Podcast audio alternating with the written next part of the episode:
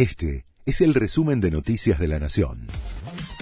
La Nación presenta los títulos de la tarde del miércoles 30 de noviembre de 2022. Cecilia Moró suspendió la designación de los diputados en el Consejo de la Magistratura. La presidenta de la Cámara Baja apeló el fallo contra Roxana Reyes. Sostuvo que la resolución judicial que impedía que la diputada de la UCR asumiera en el organismo es una intromisión del Poder Judicial. A la vez, suspendió las designaciones hasta que defina la justicia. Carla Bisotti se refirió a la suba de contagios de COVID-19 en el país.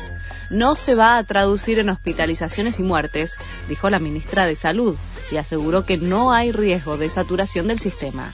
Además, la funcionaria remarcó la importancia de aplicarse los refuerzos de la vacuna contra el coronavirus. El BID aprobó un nuevo préstamo para la Argentina.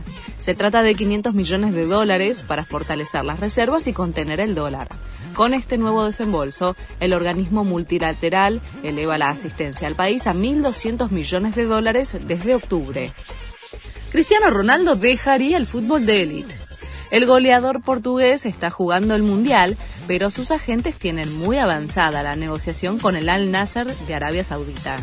Según medios españoles, el acuerdo será por dos temporadas y media y el monto de la operación se sitúa en los 200 millones de euros por año.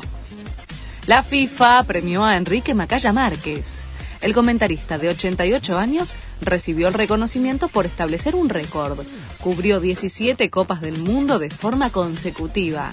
El periodista comenzó con la cobertura de la Copa en Suecia 58 y ahora está en Qatar. Este fue el resumen de Noticias de la Nación.